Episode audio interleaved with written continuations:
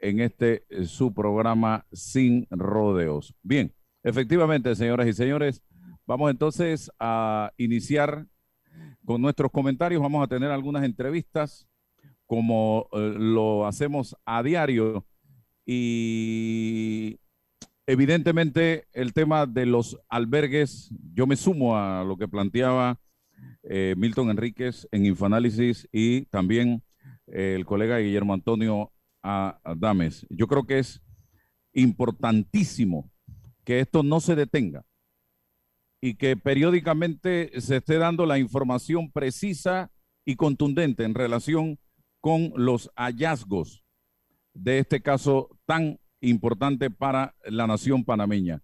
Este debe ser el principio de la justicia que todos anhelamos en este país.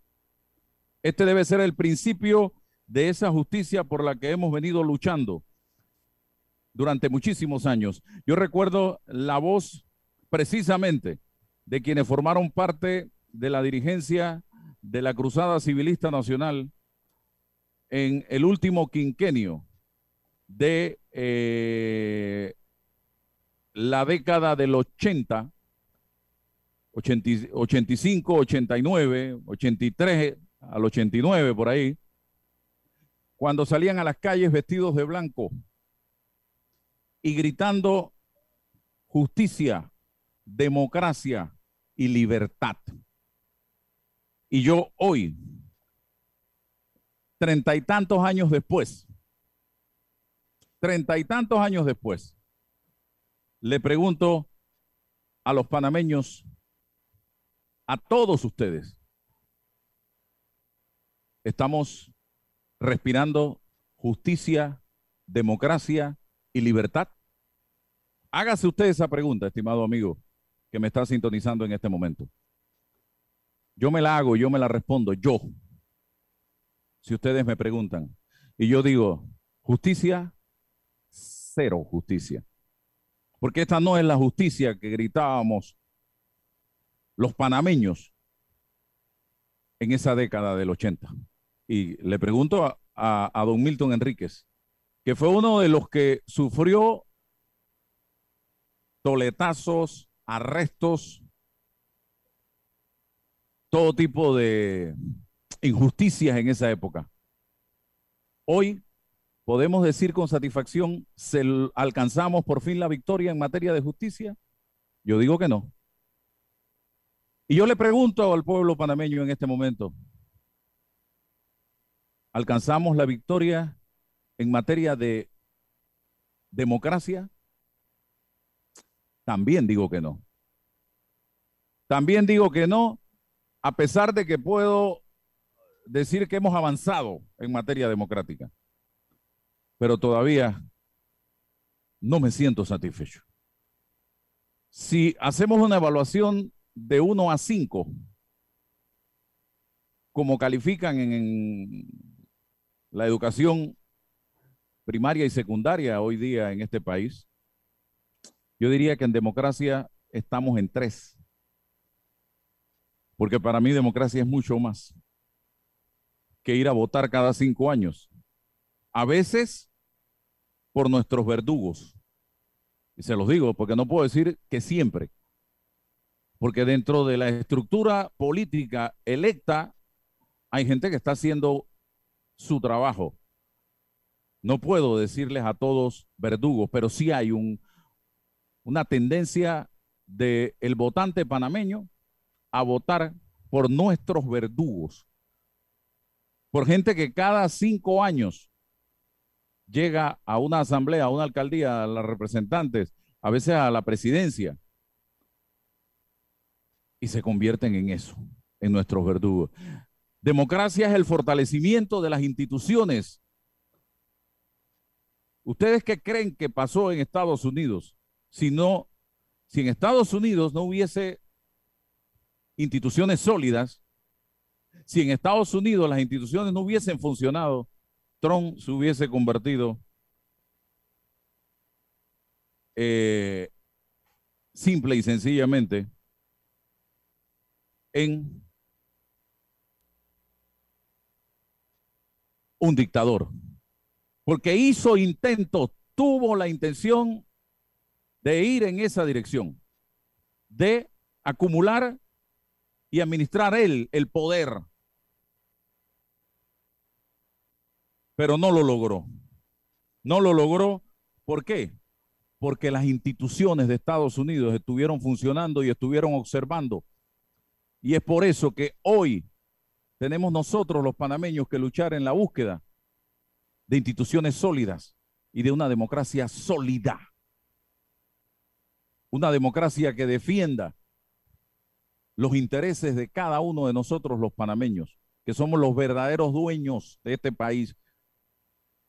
Aquí se tiene una convicción de que el diputado es autoridad de que el presidente y el vicepresidente, nosotros nos debemos al presidente y al vicepresidente de turno, a los ministros, a los alcaldes, a los señores, no, ellos están en esos cargos cumpliendo una misión, son nuestros empleados en esos cargos y nosotros los ponemos allí y los podemos sacar. Ellos tienen que cumplir con la ley y defender nuestros intereses. De eso se trata, estimados amigos. Y hoy día yo les voy a decir algo. Estamos esperando, me avisa Roberto cuando estemos en conexión con nuestra invitada y en galería. Yo quiero decirles algo. Estoy viendo algo muy circense, el tema de la constituyente paralela o de la asamblea constituyente. Circense, esto me huele a circo. ¿Y por qué se los voy a decir? Porque he visto gente que históricamente ha estado favoreciendo la necesidad de instalar en Panamá, de elegir en Panamá una asamblea constituyente para que diseñe, estructure una nueva constitución de la República. Porque la que tenemos es obsoleta. Y han venido por años defendiendo esa posibilidad. Bueno, en este momento, ah, agrego, otros que se oponían a la constituyente, a la asamblea constituyente. Bueno, hoy, miren lo que, miren el escenario de hoy. Hoy veo gente que defendió por años la posibilidad de una asamblea constituyente, diciendo unos callados que no dicen nada, otros diciendo no me sumo a este movimiento que hay hoy día. En cambio, otros que antes se oponían a la Asamblea Constituyente están hoy a favor de la Asamblea Constituyente y están promoviendo la recolección de firmas. Y esos que están a favor hoy están divididos en dos, tres o cuatro grupos. Y yo me hago la pregunta, estimados amigos, ¿no es un solo país? ¿No queremos el bien para el país? No queremos una constituyente nueva, sólida, renovada, moderna, fresca, con nuevas condiciones, nuevas reglas del juego. O lo que queremos, este grupo es una constitución para mí, el otro grupo una constitución para mí y el otro grupo una constitución para mí. Y el otro que no está, ah, no quiero constitución esta vez por, o meterme en este tema porque no la estoy promoviendo yo. Entonces, ¿de qué Panamá estamos hablando? ¿De un país fragmentado? ¿Eso es lo que nos va a dejar este tema de la recolección de firmas? Seamos serios. Si lo que queremos es una constituyente, lo que tenemos es que unirnos todos. Y de allí que salgan las bases fundamentales para llevar adelante este proyecto y que de ese y que de ese eh, grupo de panameños, de todas las eh, corrientes, se comience a recoger firmas. Y cuando tengamos las firmas, entonces llamemos, señores, Tribunal Electoral, aquí están las firmas. Vamos a llamar a las elecciones de constituyentes y que el pueblo panameño decida quiénes van a ser esos hombres y mujeres que van a ir a redactar la nueva constitución. Pero yo no puedo ir debajo del brazo ya con un proyecto de constitución a recoger firmas o con un ideario o con una agenda a recoger firmas porque eso no puede ser. Entonces, o nos unimos o esto va a ser otro intento frustrado más eh, de asamblea constituyente. Yo lo decía ayer, el pueblo panameño debe estar vigilante y presionar para que todos se unan y salga un solo grupo en esa dirección o esto no va a funcionar, estimados amigos. Tengo a la licenciada Giovanni Ortega eh, conmigo, a quien le doy la bienvenida. Eh, ¿Qué piensa usted, distinguida, de esto que estoy diciendo? Ahora todo el mundo quiere salir a recoger firmas, pero estamos como en la vecindad del Chavo, cuando se decía, no te juntes con esa chusma. Eso es lo que estoy viendo. Yo no me junto contigo, tú no te juntas conmigo, yo no quiero que tú estés, yo sí quiero que tú estés. Y a la final, ¿dónde queda el país? ¿Quién está pensando en el país? Bienvenida. Saludos, buenos días Álvaro. Bueno, yo coincido contigo en ese planteamiento y calificativo de los intereses particulares y rescato lo que explicabas cuando decías que pareciera que todo el mundo quiere una constitución ajustada a su pantalón. Ahora que han salido varios grupos, coincido contigo en eso, coincido en que es necesario reformarla, pero también me sumo a aquellas voces que piensan que tengo temor de cómo sea la escogencia de las personas que van a participar y cuáles sean los requisitos y presupuestos, pero no es un temor que me impida eh, lanzarme a, la petición. Creo que hay que ir en el camino subsanando y haciendo alzar voz en lo que veamos incorrecto, porque si nos mantenemos en ese temor, entonces nunca haremos nada. Yo tengo mi consigna a partir de hoy. Si no se unen, no firmo. Y punto porque yo creo que tenemos que estar unidos para poder sacar a este país adelante. La división, el que hay arriba y el que hay abajo, lo que más daño nos ha hecho históricamente. Y no creas que no pienses que no te voy a salir una calle del medio. El problema de esto es que tu consigna está bien llevada y tú ya estás pensando sumarme porque es que nadie está diciendo que pueden ser constituciones diferentes, la, la, constituyente no puede ser distinta, así que el fundamento para tu petición es bien básico en función, básico y, y, fuerte, adquiere fuerza cuando estamos hablando de un solo documento que va a regir todo el país. Entonces, definitivamente que hay que unirse sin descalificar a nadie. El problema es que luego tenemos que ser muy vigilantes, Álvaro, muy vigilantes de quienes vayan a ser los que vayan a participar, porque es ahí donde va a estar el problema de los intereses de cada grupito y cada cual va a impulsar su movimiento, tú lo sabes. Y saber, primero elegir y segundo, yo soy partidario de que se vote por bloque, de que se vote por temas específicos. Eh, ponlo ahí en el documento, lo que tú quieras, somételo a votación y que sea el pueblo panameño el que decida el día de la elección, porque eso tiene que ir a un referéndum, eh, eh, eh, documento ya redactado. Claro, pero yo estoy en la parte de los requisitos, que las reglas del juego tienen que ser bien claras, cuáles van a ser las personas que van a participar. Y luego, entonces, ahí es lo que aplica lo que tú estás explicando muy bien en función de que el pueblo va a escoger. Pero siempre, por experiencia y vieja data, nuestras, nuestras elecciones para las personas que nos pongan un planteamiento a, a posteriormente elegir, han sido malas, no son buenas, son cajoneras. Entonces eso es lo que a mí me preocupa, tal cual como es el cajonero de recoger, perdón, de elegir cuando tenemos a quienes van a, dirigir la Asamblea Legislativa. Ese es un buen ejemplo de decirte de cómo nuestras propias normas frente al Tribunal Electoral también se han quedado obsoletas que más vale un caballo sin cabeza, un solitario y una, y una cantidad de cosas que ya quedaron desfasadas en el ambiente político y electoral que todavía se están implementando a beneficio de muchos políticos y a beneficios de otros que no logran convencer al electorado para que pues crean en su propuesta y en lo que en verdad se va a hacer en una asamblea a legislar. Y que bueno, gracias a Dios yo creo que conforme pasan los periodos de eh, gobierno, el pueblo está cogiendo más conciencia de que a la Asamblea de Diputados se va a hacer leyes y aprobar leyes que nos deben beneficiar a nosotros. Licenciado Ortega, CENIAF ahora entra en una nueva etapa. No entendí, hubo una persona cuando renunció la licenciada Silvera, o cuando renunciaron a la licenciada Silvera, que en redes sociales colgó que ya era el nuevo director de CENIAF. Sin embargo, al día siguiente veo un concurso para escoger al nuevo director de CENIAF o directora. todavía está eso latente, está vigente, no se ha definido quién es. Eh, pero me gustaría saber qué tiene que pasar en CENIAF para que esto funcione como debe ser. Porque esta institución viene dando tumbo y más tumbos, no ahora, desde hace rato.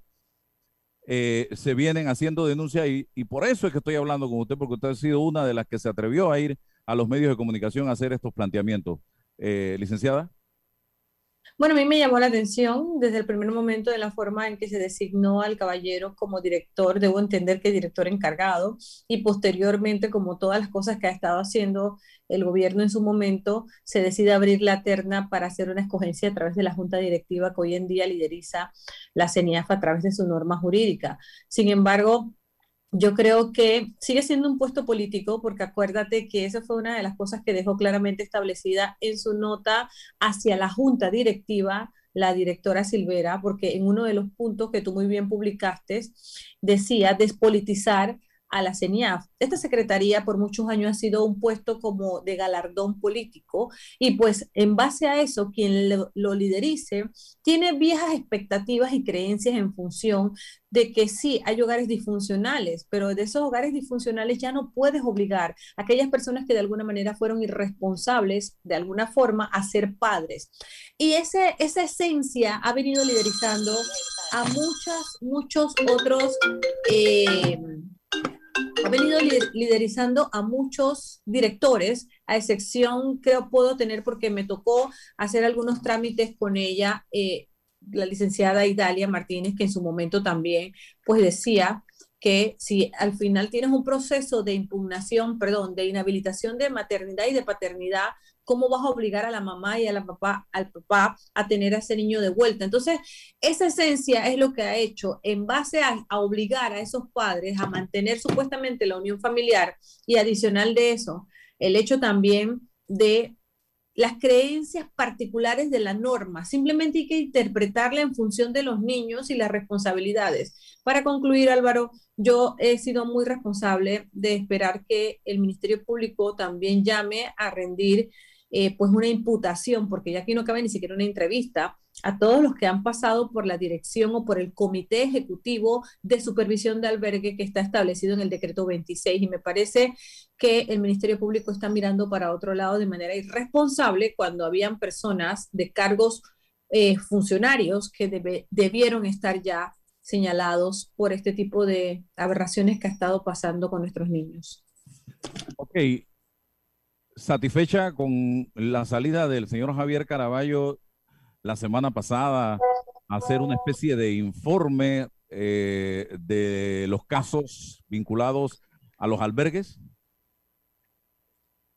No, no estoy satisfecha. Creo que agarró un informe de manera momentánea de lo primero que le dijeron los fiscales que estaban involucrados. Y te voy a poner un ejemplo sencillo. El fiscal de familia, que tú lo conoces, superior, que está haciendo las diligencias de inspección ocular o que está liderizando este tipo de situaciones, tiene la creencia errada de que su personal en el Ministerio Público necesita siempre un aval de él o de quien esté arriba para poder aplicar medidas de protección. Y eso es nefasto, Álvaro. Entonces, si tú tienes esa creencia sobre la base de una dirección que estás llevando en, el Ministerio Público, en la sección de familia, quiere decir que tus tramitantes o tu resto de equipo de fiscales son incompetentes y yo no estoy de acuerdo con eso.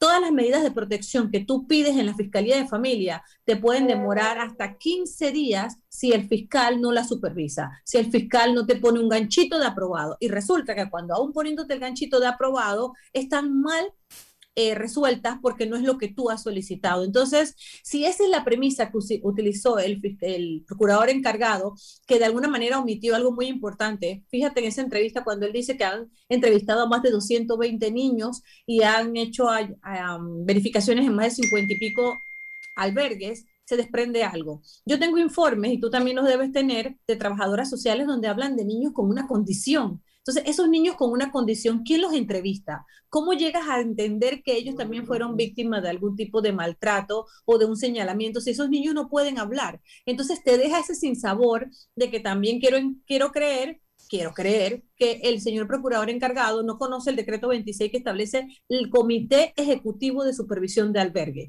Si ya existía esa, comisión desde el 2009, explícame entonces. Aquí se hicieron denuncias muy serias eh, que implican denuncias mediáticas exclusivamente, ¿ah? eh, que implican abusos sexuales eh, a menores de edad que implican abusos emocionales a menores de edad, que implican malversación de fondos del Estado. ¿Usted cree que hay de todo en este tema en este momento o se ha querido eh, hacer un escándalo de repercusiones gigantescas en relación con este tema? Le hago la pregunta, no estoy suponiendo nada. Bueno, yo pienso que es que la, la dirección de lo que hemos recibido en el informe del procurador encargado en función de su equipo de fiscales que se la ha llevado para que la leyera, porque vimos que la estaba leyendo, que el mecanismo lo entiende muy bien, pero que estaba leyendo un informe en base a lo que tenían adelantado. Hay muchos lugares que ya tienen medidas, albergues que ya tienen medidas de protección aplicadas en contra de sus propios cuidadores o de algún directivo. Yo no cuestiono eso, cuestiono lo que acabas de decir, el peculado hiper y cuestiono el tema de la responsabilidad del funcionario público. Entonces, si partimos de esas dos premisas, Álvaro, tú la pregunta te vas a hacer como yo todos los días, ¿dónde están la imputación de los funcionarios que tenían dentro de su, responsabilidad por omisión y comisión que estén enfrentando la justicia, aunque sea para investigar, porque recuerda que una imputación no es una condena. Y lo otro es que si tienes funcionarios o personas, perdón, que son encargadas directivas de la ONG o de alguno de estos albergues ya imputadas por peculado, la norma establece que el peculado también sale de un funcionario público.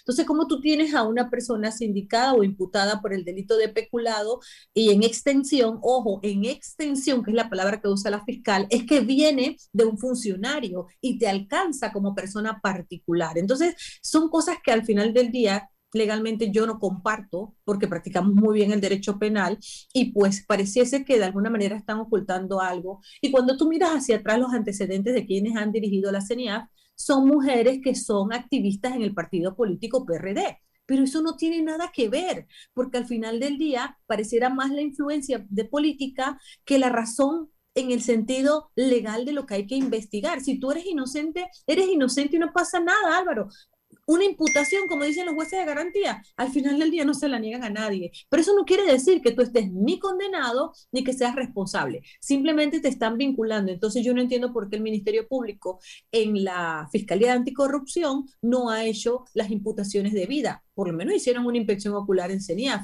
Pero ¿qué pasa con los funcionarios que ya estaba establecido? Estoy segura que si hubiese sido Álvaro Wisney, ya tuviéramos subiendo y bajando escaleras en función de la, voy a repetir, la responsabilidad que emana del Comité de Supervisión de Albergues que está establecido en este decreto y quiénes son.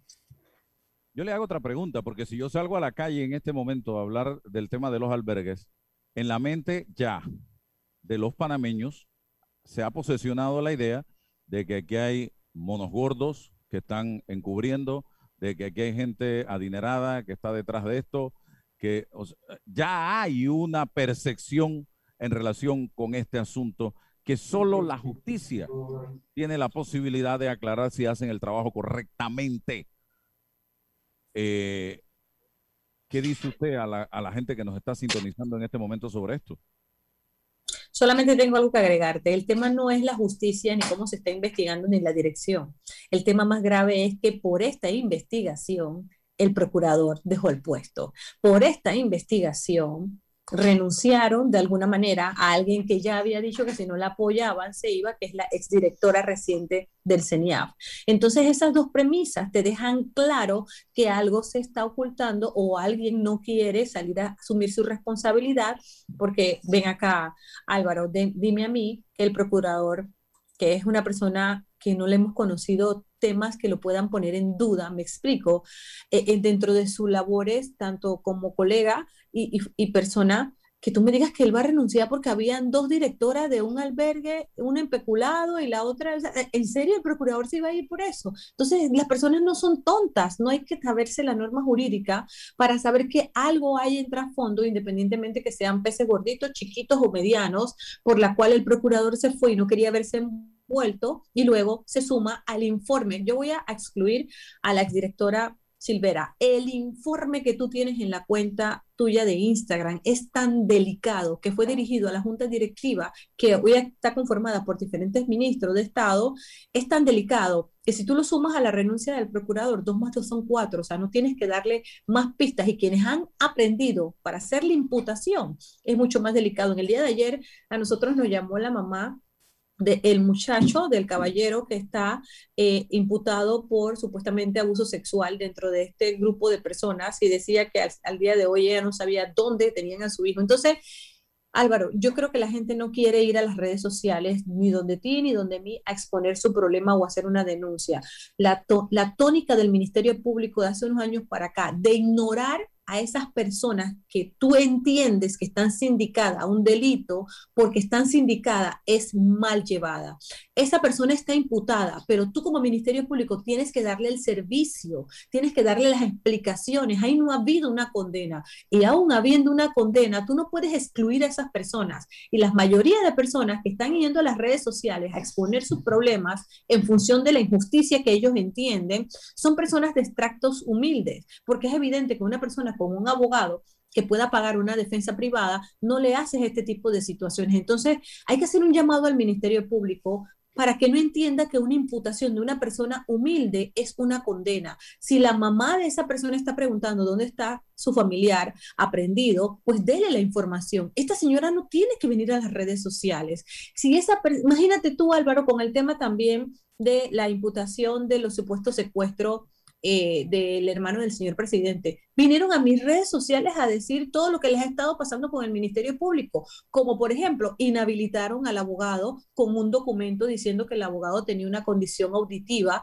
y esas no son las formas. Entonces, como los familiares no entraron sobre pretexto de que estamos en COVID a la audiencia, ni tampoco fue, fue virtual, ellos sienten que le han vulnerado un derecho. Pero lo voy a invertir, Álvaro, para que tú, tú y la, los cibernautas entiendan si tú le das esa explicación a, a esos familiares que están ahí, un familiar entra, como dice la norma, para presenciar la audiencia y no tiene que después estar inventando o investigando qué fue lo que pasó, porque es una atención a esas personas. No tuviéramos la cantidad de temas en redes sociales donde la gente se aboca creyendo que va a conseguir una respuesta o exponiendo mucho más la investigación del Ministerio Público o el trato que están recibiendo donde ya se perdió la presunción de inocencia. Parece que al tener una imputación ya te, declaran culpable ok, estamos en el marco de la justicia.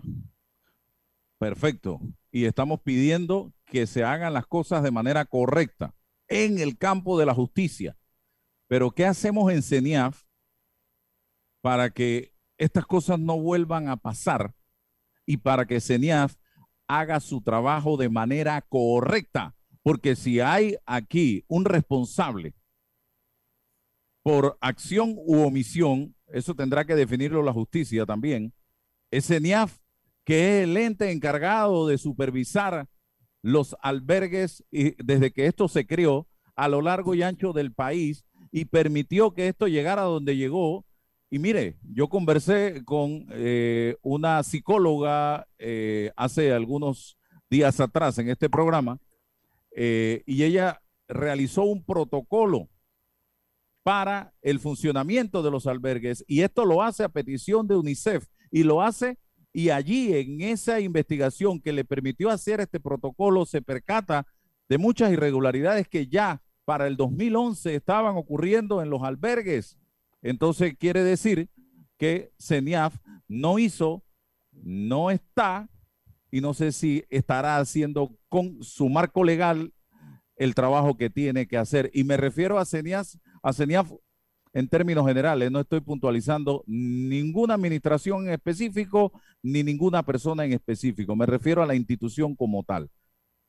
Es que es así como lo acabas de plantear, la institución como tal tiene una norma jurídica y un marco de decretos y, y leyes que deben regir. Entonces, fíjate, qué difícil es contestarte esa pregunta cuando todo el escándalo de los albergues tiene un gran responsable, como tú lo dijiste, CENIAF y el Comité de Supervisión de los Albergues, porque vamos a excluir responsabilidades, pues al final eso es lo que quieren. ¿Cómo te contesto esa pregunta? Si la persona que viene ya entendió que los que estaban anterior no le pasó absolutamente nada por dejar de cumplir la norma, no han tenido ningún tipo de responsabilidad, ¿cómo tú le haces entender a ese próximo funcionario o funcionaria que esto es delicado, que estás trastocando la vida de niños, que estás tirando a la sociedad y que al final van a ser personas rotas con alguna ambivalencia porque el Estado y sus familiares le fallaron. Le falla a sus padres, le falla el Estado y pues posterior a esto mira todo el escándalo que tenemos. Entonces, las normas están, están para cumplirse. Está una dirección de protección, que es un ente del CENIAF.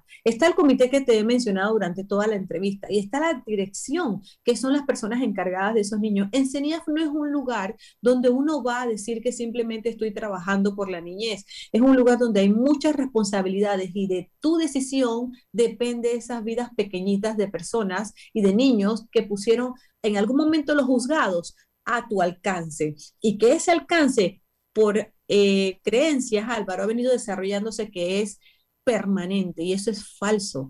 El estatus de los niños por los albergues es temporal donde hay que cambiar su situación jurídica, ya sea inhabilitando a los padres o ya sea devolviéndolo a su seno familiar de acuerdo al árbol genealógico que a ellos lo forma. Tú no te puedes quedar con un niño en un albergue o en un hogar hasta los 18 años y esa es la tónica y temática que ha venido teniendo el CENIAF a través de su albergue y sus comisiones que entienden que el niño llegó, el juzgado en una resolución lo pone a cargo del CENIAF y ahí se quedó hasta los 18 años. Por eso que tú escuchas muchas entrevistas de estos jóvenes que decían y acusaban a una de las directoras en función de las directoras de los albergues que le decían, no, si ya aquí tú te quedas hasta los 18 años. Y esa es la vida repetitiva de esos niños cuando el CENIAF y la norma jurídica no establece ese tipo de presupuestos para esos niños.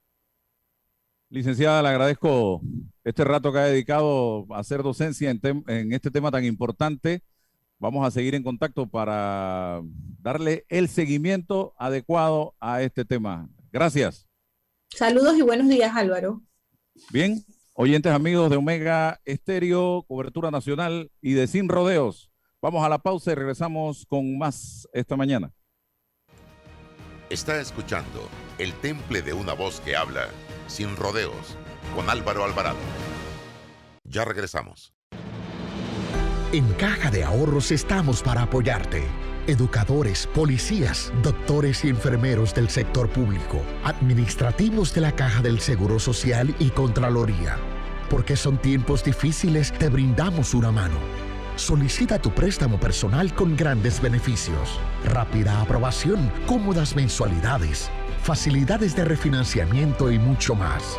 Caja de Ahorros, el banco de la familia panameña. Déjate llevar por la frescura del pollo melo, panameño como tú. Déjate llevar por la frescura del pollo melo. Variedad y calidad. Melo. Frescura de altos estándares. la calidad es una promesa para llevarte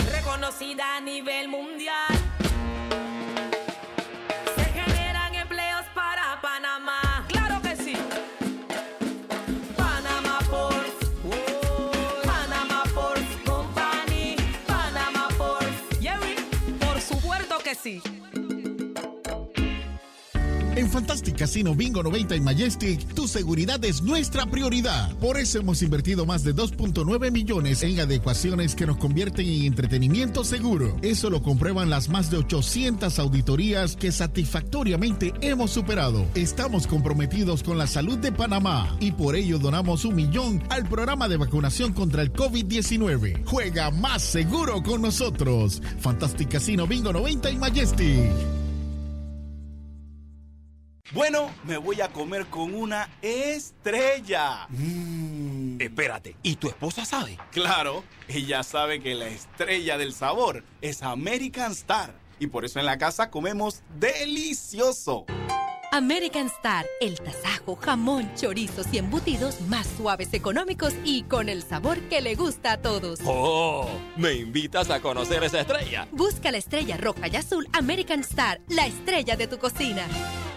La información tiene diversas fuentes y opiniones.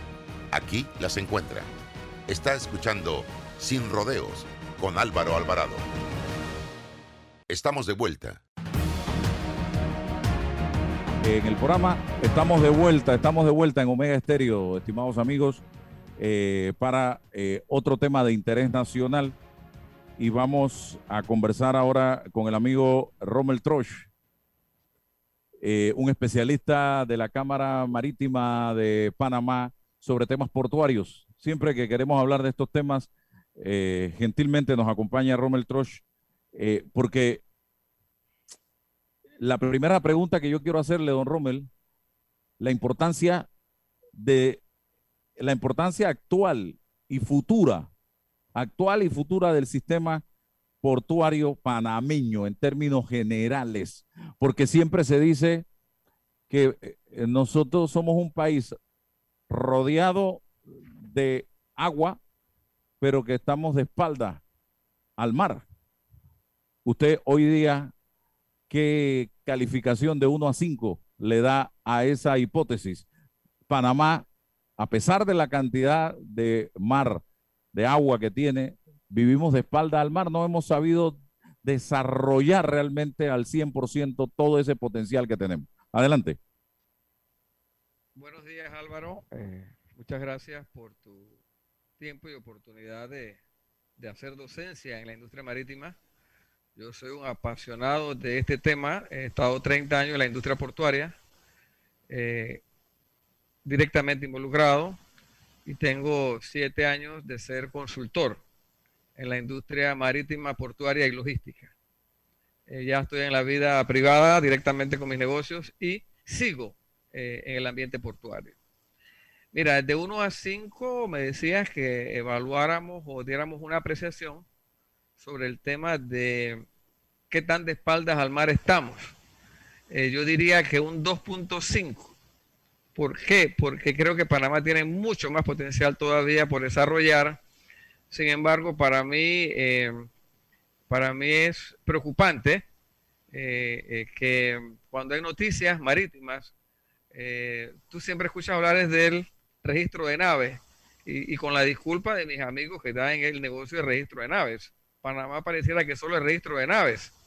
Y la industria, la segunda industria marítima más importante de Panamá es la industria portuaria para el transbordo de contenedores nosotros tenemos que diferenciar entre puertos de carga doméstica y puertos de carga de transbordo.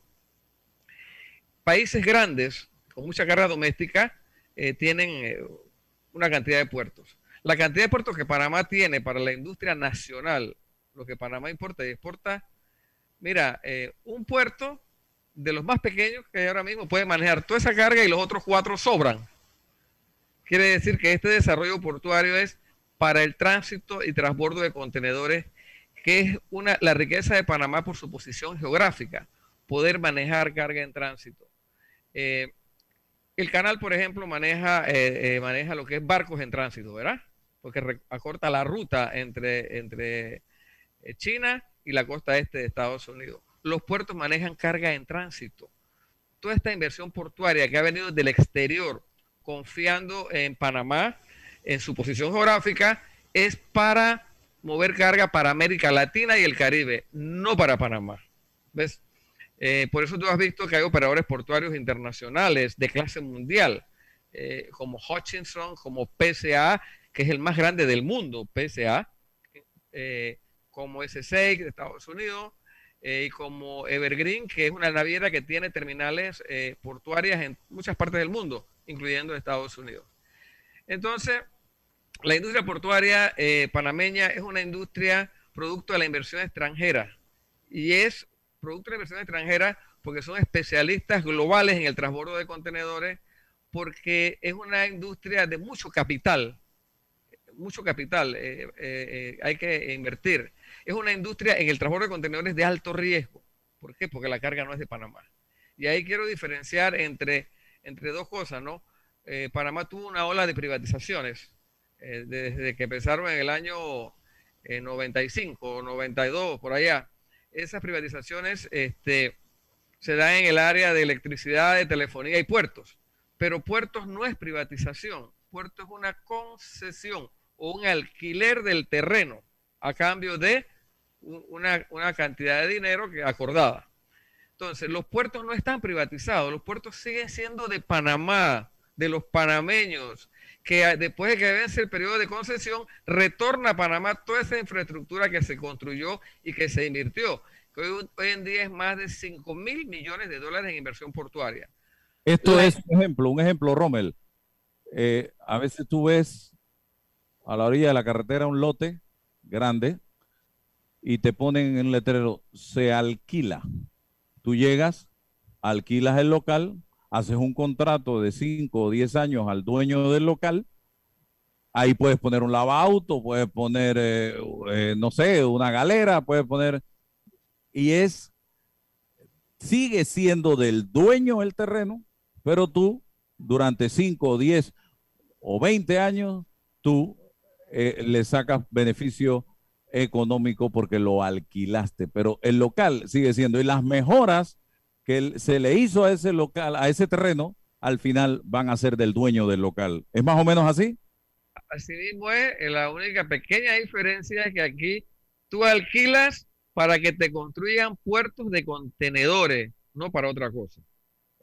Y de hecho, esa es eh, la, eh, la- la mercancía que, que es más se mueve, la carga en contenedores. Inclusive la carga granel y suelta ha ido moviéndose a contenedores. Oiga, dígame una cosa, hace 25 años, ¿qué era Panamá en el tema portuario? Hace 25 años Panamá no existía en el mapa portuario de la región. De 100 estaba en 99 o de 100, porque es un país pequeño que solamente manejaba su carga. Imagínate que hace 25 años solo manejaba 200 mil teus o contenedores de 20 pies. Hoy maneja 7.8 millones de O sea, la decisión de, de concesionar los puertos fue ideal, pues. Bueno, la, la decisión de concesionar los puertos, yo diría que fue eh, eh, excelente, con mucha visión, eh, esperando que esa posición geográfica fuera explotada por, por estos inversionistas y que trajera riqueza a Panamá, trajera más de 10.000 empleos ahí en el sector portuario de forma directa, que es casi lo que genera el canal en empleomanía, lo genera el sector portuario aquí, en la zona canalera, te hablo, no te hablo en otra parte de Panamá, aquí, en la región de- de- de- del canal, porque todos están aquí cerquita. Eh, ha sido una inversión que, ha generado miles de millones de dólares en inversión y en el impacto a la economía. Mucho, un impacto im- importante a la economía. ¿Y sabes por qué es un impacto eh, casi doble de una actividad normal? Porque son divisas extranjeras. Los puertos generan divisas extranjeras. Uno de los mayores generadores de divisas extranjeras en Panamá, después del canal, son los puertos. ¿Cómo se integran los puertos para lograr lo que llamamos el canal seco? Bueno, eh, muy buena pregunta porque por ahí acabo de ver circulando el, el proyecto de canal seco de Costa Rica. Y hay otro proyecto de canal seco en, en, en- en México. Eh, el presidente actual está pues, empujando eso. Eh, el canal seco en Panamá, para que, para que se constituya un canal seco tiene que haber terminales en ambos océanos. Panamá tiene tres en el Atlántico, dos en el Pacífico. Y se integra porque el, el gobierno también decidió concesionar el ferrocarril de Panamá, es otra concesión, un alquiler de terreno. Entonces, el ferrocarril tiene ramales que entran al puerto de Balboa, directamente al puerto ahí, a vecinos aquí en la cerca. Hay un ramal que entra en Cristóbal, directamente al patio de Cristóbal. Un ramal que, se, que llega al lado de Manzanillo y que, y que le sirve a Manzanillo y a Evergreen. El único eh, puerto que no está conectado por el canal seco en Panamá es el puerto de PCA que está del otro lado del canal. Eh, ese puerto también se integra al canal seco por la vía de autopista Panamá-Colón, donde hay empresas, bueno, esta es parte del, del progreso que trae el transbordo de contenedores y la inversión portuaria. Eh, hay compañías nuevas dedicadas solamente al transbordo por carretera, creando empleo en el área de trucking o en el área de camiones que se dedican exclusivamente al transbordo de contenedores.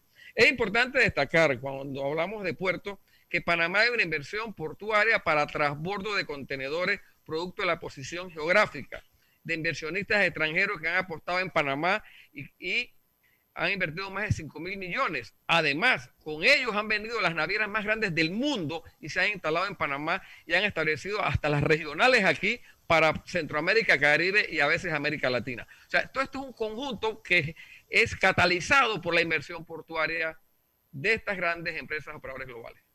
Rommel, ¿en qué puertos Panamá es socio como Estado? ¿En todos?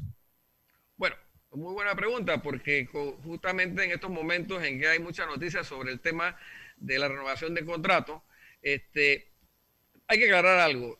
Todos estos son contratos de, de, un periodo muy largo, porque la inversión no se recupera en 5 años, ni en 10, ni en 20, se recupera más allá. Entonces son contratos que algunos son 20 más 20 años, ¿verdad? El caso, de, por ejemplo, de Manzanillo, ellos tienen 20 más 20, ya se renovó su segundo periodo, o sea, bajo las mismas condiciones.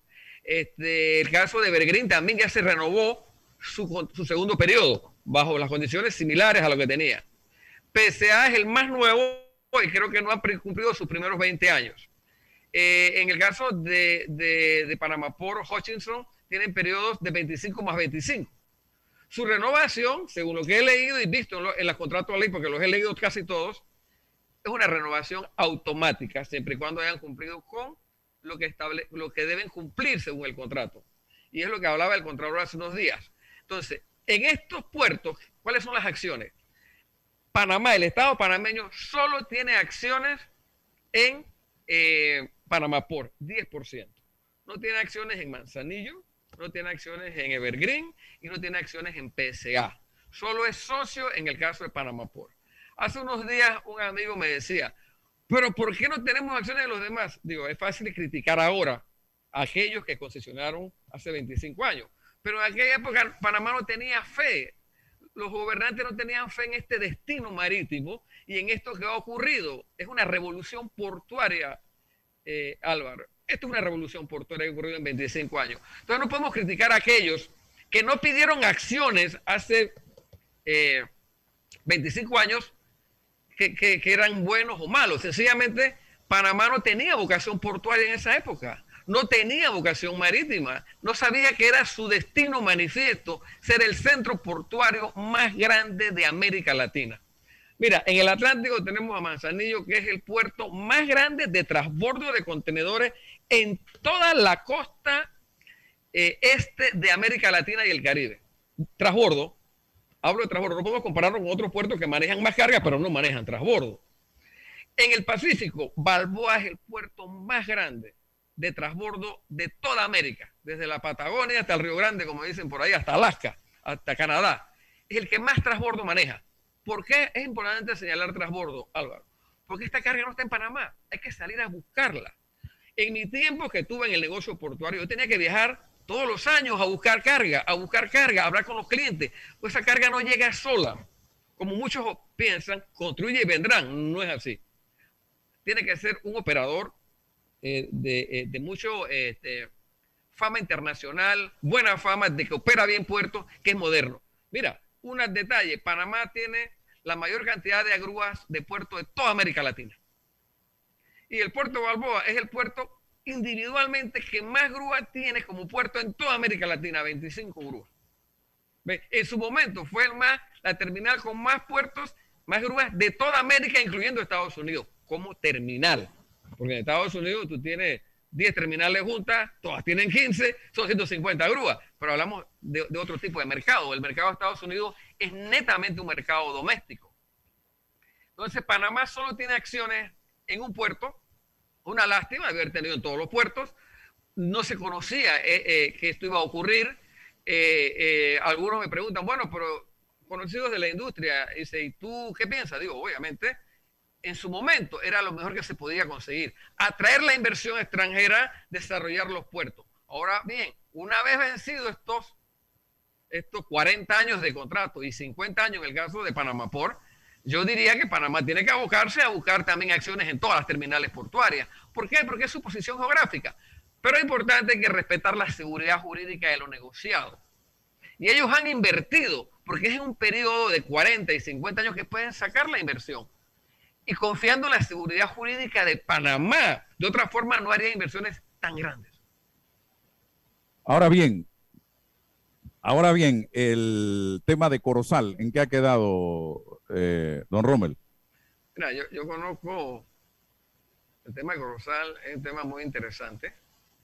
Eh, yo viví, eh, vi cómo Walmart llegó a Panamá interesado en Corozal, instalarse en Corozal con su centro logístico para toda América. Ya en ese momento las autoridades habían decidido que Corozal era mejor puerto. Pero a mí me tocó eh, reunirme con, estar en una reunión donde Walmart decía, mira, yo quiero 10 hectáreas allí para empezar mi parque logístico. Y quiero 20 más, 20 más como reserva para mi crecimiento. Eh, eh, imagínate, Corozal puede tener entre todo unas 80 hectáreas. Y que quisieran 20, estamos hablando de que se llevan un 25% de todo. Pero hubiera sido la operación de Walmart en América Latina para carga refrigerada y para carga seca. ¿Por qué no se realiza? Bueno, no se realiza porque ya había decisiones gubernamentales que querían hacer un puerto. Entonces, Corozal pues se postula como un puerto, en mi opinión, eh, eh, una de las mejores posiciones eh, que quedan disponibles para puertos era Corozal en su momento. Yo creo que cada vez está perdiendo más vigencia. ¿Por qué Corozal no llega a su a constituirse en un puerto? En mi opinión, la, la- autoridad del canal eh, subestimó o sobreestimó el, el costo, el precio de esa concesión. Y, y uno de, yo lo he declarado anteriormente cuando era presidente de la Cámara Marítima, de que uno de los puntos que no llegó a concluirse, que no se convirtió en puerto, pues que la, la autoridad del canal, por ley, no puede, no está en la vocación de crear empleos, sino es de hacer todo negocio rentable. Así lo dice la Constitución para el, el ca- capítulo del Canal de Panamá. Toda actividad que haga el Canal de Panamá tiene que ser rentable y generar ingresos al canal. Mientras que Corozal entonces se hace muy caro. Solamente para empezar, es más, todos los operadores que cali- precalificaron, que llegaron hasta el final, solamente fal- fallaron en un punto, entregar la oferta económica. ¿Por qué? Era muy costoso lo que el Canal de Panamá había puesto como eh, eh, alquileres de terrenos. Alquileres de terrenos. Tan alto que hacía la propuesta no viable. Eh, eh, yo conozco uno de los operadores que me dijo eh, en diciembre, cuatro meses antes de, de entregar la propuesta económica, dice, nosotros nos retiramos. Los números no dan. Obviamente, tú no puedes tener Corozal cobrando 18 millones en alquileres eh, eh, solamente antes de empezar una operación portuaria y una inversión. Y los puertos en Panamá ninguno paga alquiler, ninguno, de terreno. Pagan por movimiento de contenedor. ¿Y por, qué pagan por movimiento de contenedor? Porque es un negocio muy arriesgado, la carga no existe. La carga hay que salir a buscarla. Entonces yo no puedo pagarte un alquiler de una carga que no existe. Que es diferente al caso de las hidroeléctricas y las telefónicas. Cuando tú privatizas estas empresas, tú le estás entregando al mercado panameño. ¿A quién le pago yo la electricidad? A una empresa privatizada, ¿verdad? ¿A quién le pago yo mi celular? A una empresa privatizada. Porque el, el- Estado entrega el mercado local con un tamaño a estas empresas. En el caso de los puertos, no le entregó nada, solo un terreno y que fueran a la aventura de salir a buscar clientes, invertir y buscar clientes. Entonces, Corozal arranca con una cantidad impagable. Para mí ese es el- el- el- el detalle de todo, por qué Corozal nunca no voló. Y cada vez es más, más difícil, te voy a decir por qué. Porque ya el canal de Panamá hizo su tercer juego de esclusas. Tú ves estos gigantes de 14 mil contenedores ahora en el canal Teus. Ya tiene que estar planeando para 10 años el siguiente juego de esclusas, donde vendrán los de 22 mil Teus. Mira, en la entrada pacífica del canal de Panamá hay problemas para entrar y salir los barcos a puerto. Hay un- un- una, una frase que tiene el canal que se llama Clear Channel, donde los Panamax, los Neo Panama más grandes, tienen que navegar solito en cierto tramo, no pueden navegar eh, eh, simultáneamente en las, en las afuera del canal.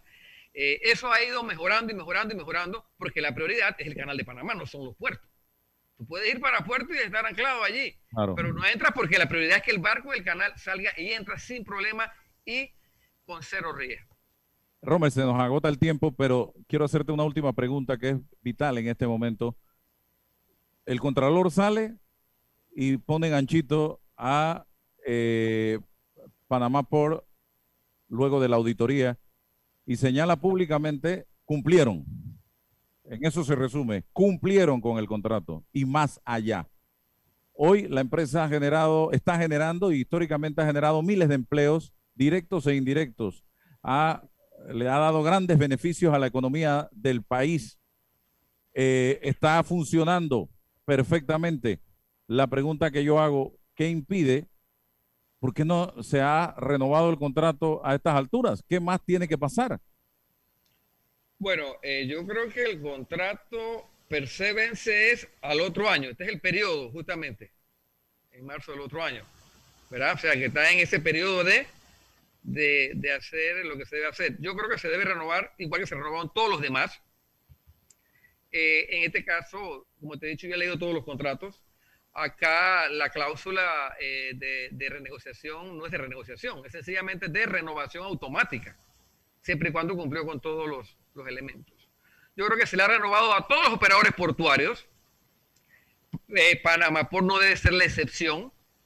Yo creo que todo, como he leído por ahí que dice que, que Panamá por recibió mucha infraestructura.